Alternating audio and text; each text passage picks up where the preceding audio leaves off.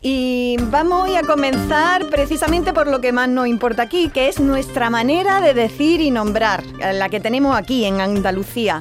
Eh, vamos a comenzar con el palabrario andaluz a cargo de nuestro compañero David Hidalgo. Como ya sabéis, quienes nos seguís miércoles a miércoles, en cada sección David Hidalgo me dona y nos dona, porque yo aprovecho este regalo para divulgar su contenido poquito a poco, un libro que recoge las palabras, expresiones y dichos de algún pueblo de Andalucía. Vamos a ver qué nos trae hoy, David. Bueno, Carmen, hoy te traigo una auténtica maravilla. Yo creo que este libro es de los mejores que vas a tener en tu biblioteca. Se llama Oh, qué buena pinta. Diccionario de la Sierra de Aracena y Picos de Aroche. Oh. Tiene 495 páginas y fue publicado en 2004 y escrito por Rodolfo Recio Moya. Mira, yo solo he abierto al tuntún por la letra Z, solo por la Z, y encuentro palabras como esta: zarangutina.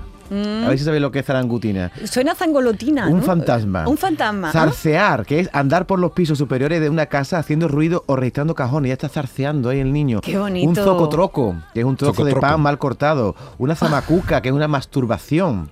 Eso sí que sonaba. lo Sí, que ¿no? suena. Sonaba eso, ¿no? Mira, esto es una conjunción. Zafante, se dice en fuenterido. Zafante significa excepto que. Por ejemplo, yo iré contigo. Zafante, que me llamen para otra cosa. Ay, por Esa favor. palabra bonito, ¿eh? es preciosa, un, ¿no? aunque una especie Sería ahí, que- gramática, qué bonita, ¿no? qué bonita. Bueno, me lo voy a, me lo voy a estudiar el libro Zalenquear, completo. ir de un lado para otro, en especial buscando amistades del sexo contrario. ¿eh? Zalenquear.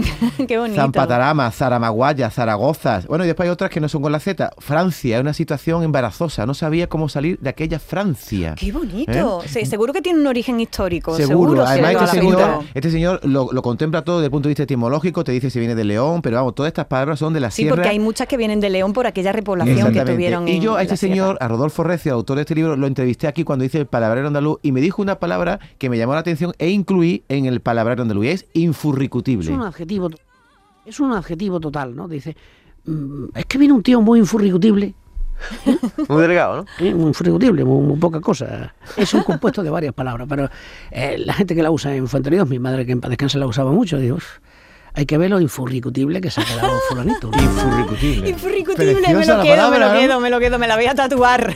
Un apagavela, ¿qué es un apagavela? Una Hombre, una- pues un un poca cosa. o Pues según este señor, en Aracena se dice al hombre que anda siempre en la iglesia. Está bien, ¿eh? ¡Ay, qué bonito! Sí, raspavela sabía.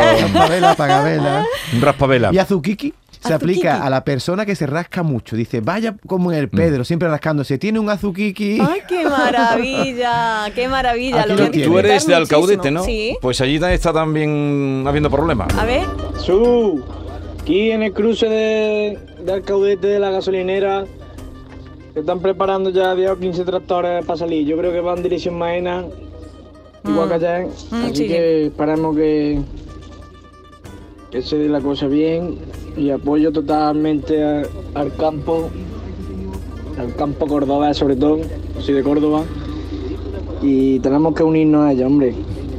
Pues al paisano, bueno, paisano no porque es de Córdoba, pero está pasando sí, por Alcaudete. sí. Ayer mi padre desde, desde el puente Baena a Alcaudete tardó como una hora por ahí, Mm. se tuvo que ir por los carriles.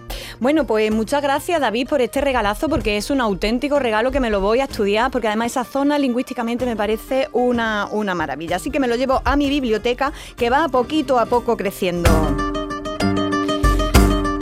Por cierto, David, el pasado miércoles me regalaste el libro El habla de los montes orientales de Juan Rodríguez Tito y me quedé alucinada con una parte del libro que habla del deje y la pronunciación en aquellos pueblos de Granada y cuenta este investigador, mencionando además a, además otros expertos, que en esa misma zona eh, de los montes orientales ha existido siempre una diferencia de pronunciación entre las mujeres y los hombres. ¿Cómo os quedáis? Sí, sí, Diferen- efectivamente. de- diferencia de Forma de pronunciación entre... Sí, sí, sí, sí. Esto no se debe a factores genéticos, a que las mujeres de estas zonas rurales tengan un aparato fonador distinto al de los hombres, que va. Se trata de una aplicación de carácter social y es que las mujeres, más aún en zonas rurales, durante mucho tiempo han estado relegadas socialmente a sus casas y el contacto era prácticamente entre ellas, no han tenido opción de estudiar, ni iban a los bares siquiera, ¿no? Entonces, bueno, pues, pues esta- estas cosas eh, cuentan que, la- que, que también ha influido en la pronunciación de, de- de esas mujeres que eh, han tenido durante mucho tiempo ese deje una tendencia arcaizante, más conservadora. Por ejemplo, aspiran más la H, pronuncian más las S finales y que cuando salen de su zona, a, por ejemplo, en una zona donde se pronuncian las S se les pega más. No ha pasado nunca esto que dice, oh, mira, te ha ido del pueblo un fin de semana y, Y viene hablando fino, ¿no? Pues eso pasa también por esa tendencia arcaizante. Y, por ejemplo, ellas usan la pronunciación de sostenello, enmendallo, en vez de sostenerlo o enmendarlo, ¿no? Fijaos, ¿no? Qué diferencia. Y es que en algunas culturas, incluso actualmente, cuando los procesos de socialización entre hombres y mujeres son distintos, esto también implica literaturas y formas de hablar Claro. distintas. Y aquí, en vez de ser el profesor Girafali y contarlo así en plan lección, lo vamos a ver al final de la sección con el poema del día. Muy bien. entrañas mías, las entrañas mías, y como me duelen Andalucía. Pero aquí no queda por hoy el repaso a las hablas de Andalucía, porque también os quiero hablar de algo que os va a interesar muchísimo. Hoy vamos a echarle un vistazo al mapa de los acentos de Andalucía. Porque, a ver, ¿pensáis que en Andalucía tenemos el mismo acento en todos sitios? No, No, está claro, ¿no? ¿Y pensáis que tenemos el mismo acento que hace 100 años? Seguro que no, como las arcaizantes mujeres Eh, estas del pueblo probablemente de- yo, mm, no, y, o por ejemplo, yo que soy de Arcaudete, Jaén, yo no tengo el mismo acento que cuando me fui con 18 años del pueblo. Ya Claro. estaba más entreverado, ¿no? Que tenía tu abuela. Exactamente, ¿no? Pues bueno, pues los acentos ya vemos que no son una cosa estática, fija, sino que van evolucionando por muy distintos factores, ¿no? Pues bien, la Universidad de Granada se ha remangado y está estudiando todo esto. Os quiero hablar del Atlas Lingüístico Interactivo de los Acentos de Andalucía. Se trata de un atlas de nuestros acentos en el que, por cierto, usted que me está escuchando puede participar. Os lo cuento. Andalucía, la ropa tendía, las uñas partidas, duerme una guitarra en el sofá. Este atlas de los acentos de Andalucía lo que pretende es describir el acento de cientos de municipios andaluces y lo más interesante de todo es eh, esto de poder ver los cambios que en los últimos 70 años ha habido en los acentos de, de nuestros pueblos. Y es que ya hubo un estudio en 1973 que abarcó a 230 pueblos de Andalucía. Este estudio de los años 70 analizó el habla de un hombre por pueblo. Ahora este nuevo estudio que se está llevando a cabo, que lo está llevando a cabo el investigador Alfredo Herrero de Aro, eh, la propuesta inicia es estudiar 500 pueblos andaluces y en vez de un hombre analizar el habla de dos hombres y dos mujeres. Como lo estamos comentando algo, tiene, tiene relación, ¿no? Esto va a ser una actualización muy grande porque el estudio que se hizo, que se publicó en los años 70, los datos se recogieron entre 1953 y 58, ¿eh? hace ya tela de años, y de un solo hombre por pueblo y la media era de hablantes de 50 años. Entonces, bueno, esto va a ser una variación importante. Sí. Estoy deseando conocer los resultados. Si ustedes quieren participar, he visto en la cuenta de Twitter de, este ALLA y también en la web acentoandaluces.com que hay una encuesta donde usted puede participar oralmente. eh, Solo hace falta ser andaluz y decir de viva voz unas palabras tal y como tú las pronuncias. Sin exagerar el acento ni querer quitártelo, si no, entonces no, No vale. Claro, claro, si tú quieres pronunciar aquello como, con- con, no sé, con ese, pues no nos va a valer, ¿no? Por lo que he visto, ya se han recogido más de 200.000 muestras, y eso está muy bien, ¿eh? Estoy deseando conocer los resultados eh, y seguro que ustedes también, ¿eh? En cuanto, lo, en cuanto lo sepa, yo lo voy a comunicar, estaré atenta. Y es que, como decía Miguel Hernández a su Josefina Manresa, una querencia tengo por tu acento. Dímelo otra vez, te he escuchado muy bien, pero me gusta oír cómo me lo dices.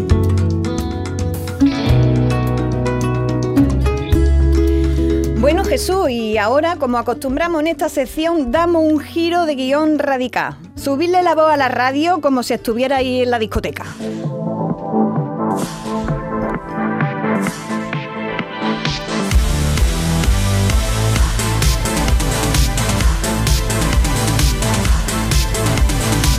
Ya sé que soy solo una zorra.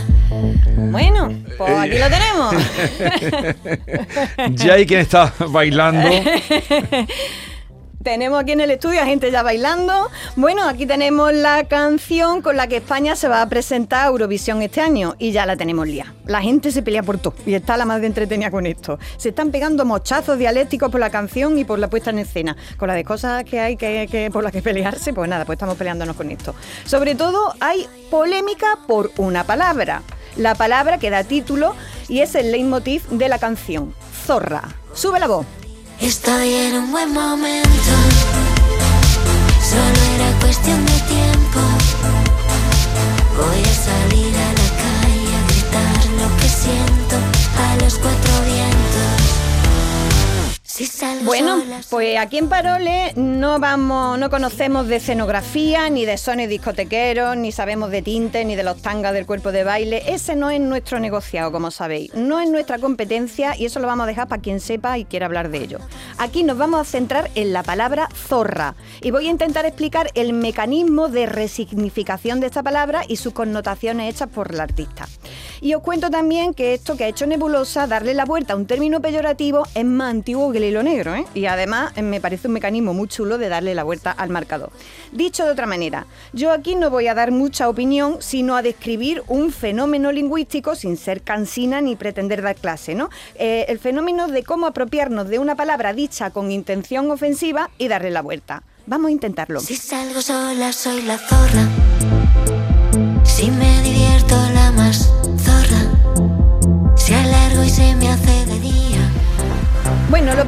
Vamos a hacer al diccionario, que dice que eh, zorra en femenino es una forma despectiva y malsonante de decir prostituta. Eso lo sabíamos, ¿verdad? Eh, como alternativa a zorra, el diccionario nos da las siguientes palabras. Puta, furcia, ramera, fulana y pelandusca.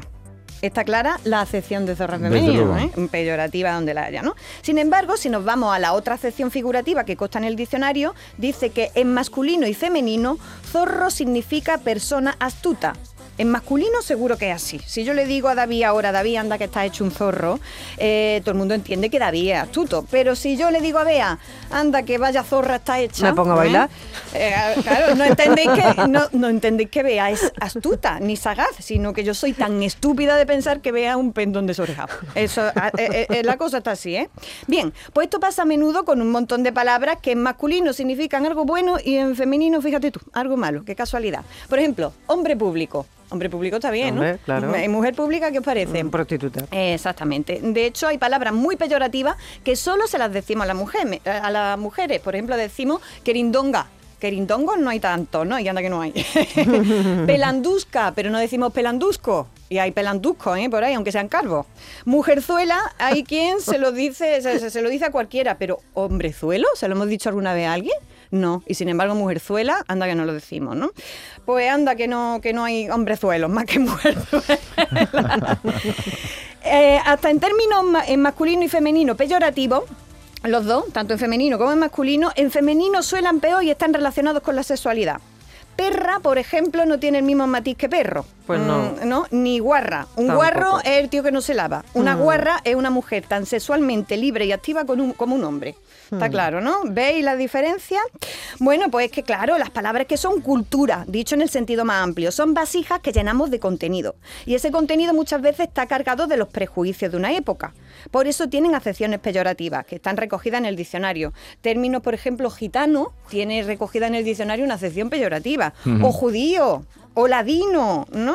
Estas acepciones peyorativas cuentan los prejuicios de la sociedad que, que la untó de, ese- de esa, de esa condición, ¿no? De ese desprecio. O poetisa, como hemos hablado en muchas ocasiones, ¿no? Tiene ese matiz peyorativo. Ea, pues lo mismo pasa con Zorra. Y bien, ¿qué es lo que pretende hacer esta canción? Limpiar la palabra por el mismo procedimiento por el que se ensució revisitando su significado y apropiándosela una para una misma, ¿no? Eh, es como decir, ¿tú que me quieres insultar diciéndome zorra? Vamos a ver, si zorra una mujer que entra y sale, se divierte y ocupa un lugar que tú no ocupas, venga, pues yo soy zorra, ¿eh? Entonces lo que he hecho ha sido, le he quitado el significado negativo que tú le dabas y la he cargado de valores positivos, de los que me siento orgullosa. ¿Se entiende el mecanismo? Esto se llama resignificación, ¿vale? Mira, pues ya lo saben ustedes. Exactamente. Cuando salgan comentarios que no dejan de aparecer todos los días y artículos sobre el tema, Eh, Exacto, puede- resignificación. Puede, puede gustar más o menos este mecanismo, pero esto se llama así, reapropiación o resignificación, que es el proceso cultural por el que un grupo reclama para sí palabras que antes eran utilizadas de forma despectiva hacia, hacia esos mismos grupos. Como digo, no es la primera vez que se hace esto, esto es un mecanismo muy antiguo. Y de hecho existen los llamados diccionarios ad libitum, donde distintos autores vuelven a definir las palabras. ¿no? Me estoy acordando del diccionario de Trapiello, de lo que hace Rodrigo Cortés con, con su, Ah, sí. con su verbolario. ¿no? Eh, entonces, bueno, pues ha pasado con, mucho, con, mucho, con muchas palabras. Por ejemplo, la palabra maricón, que se ha utilizado siempre como un insulto, que es lo que hacen algunos, algunos grupos homosexuales, se la apropian y la usan ellos con orgullo.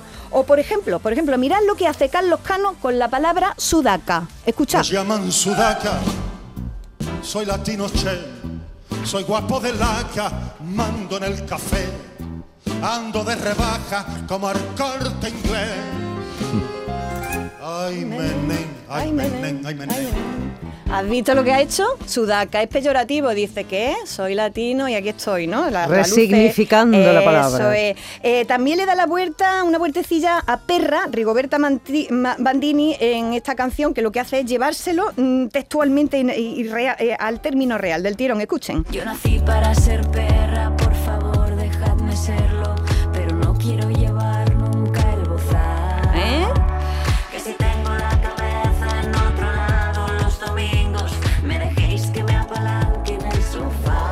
O bueno, o las vulpes que se reivindican del tirón como zorras, pero ya en su sentido peyorativo. Esto ya es, vamos a probar, venga, que os den, venga, vamos, vamos a decirlo se aquí. A lo loco, venga, vamos, escuchamos, Me escuchamos. gusta ser una zorra, me gusta ser una zorra, me gusta Esto fue en el 80 Claro, y pocos. claro, claro, claro. Habéis visto qué curioso, además, no nos escandalizamos cuando alguien insulta a otra persona diciéndole sudaca, cateto, negrata, gitanaco, zorra, maricón o ladino. Y sin embargo, causa mucho escándalo que la persona insulta, en vez de sentirse humillada, se la apropie la palabra y la luzca con orgullo. Es curioso esto, Sí, ¿eh? sí, sí. Esto cabría tela a quien quería insultar, ¿no? Esto pasa mucho. Y ya os digo, se llama resignificación o reapropiación de una palabra eh, que los hablantes lo hacemos mucho en el habla coloquial y es muy divertido porque descoloca mucho.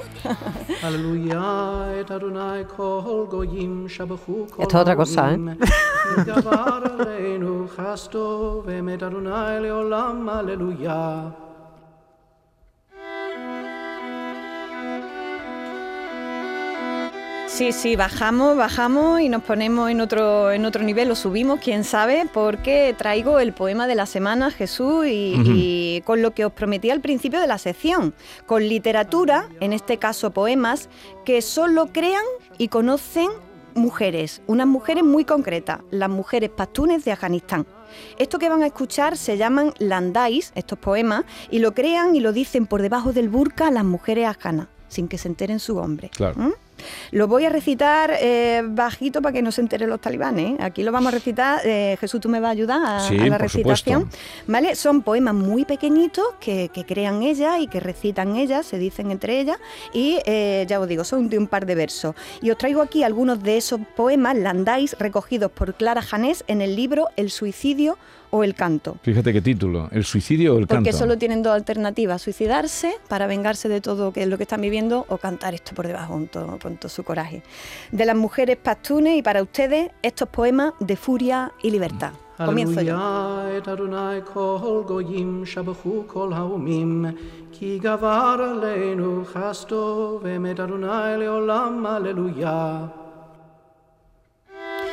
En secreto ardo, en secreto lloro. Soy la mujer pastún que no puede desvelar su amor. Dame la mano, amor mío, y partamos a los campos para amarnos o caer juntos bajo las cuchilladas. Mi amante quiere retener mi lengua en su boca, no por placer, sino para establecer sus derechos constantes sobre mí.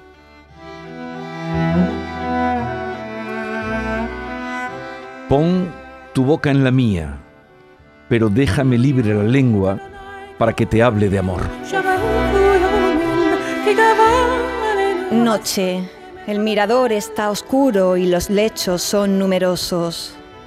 El tintineo de mis pulseras, amor mío, te indicará el camino.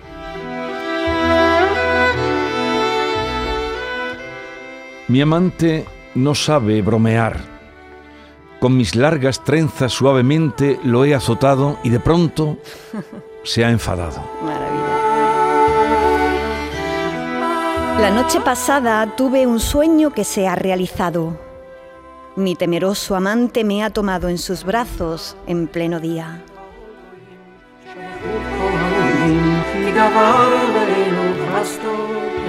Me he embellecido con mi ropa gastada, como un jardín florido en una aldea en ruinas.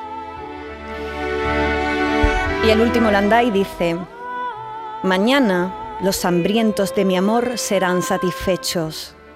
pues cruzaré la aldea con el rostro descubierto y los cabellos al viento.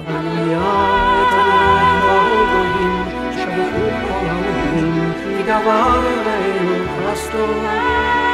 ¿Y la traducción del Andáis cuál sería? ¿Poemas o...? Sí, serían como poemas populares, pero no sé la, la- la traducción precisa, pero son eso, son como, como las seguidillas de aquí o las soleares de aquí, solo que dichas por estas mujeres, y fijaos qué, qué valor, ¿no? Pero cru- cruzaré la aldea con el rostro descubierto y los cabellos al A mí viento. me ha encantado el de pon Ese tu boca en la mía, Sí. pero déjame libre la lengua para que te hable de amor. Cosa más maravillosa, ¿no? Pues os recomiendo buscar por ahí, por, por, por internet podéis encontrar algunos, algunos landai y el libro El suicidio y el canto es una, absoluta maravilla que recomiendo y, y bueno, eh, como veis, estas cosas eh, no son cosas inservibles, la poesía, la literatura, las palabras, son cacharros útiles para la vida.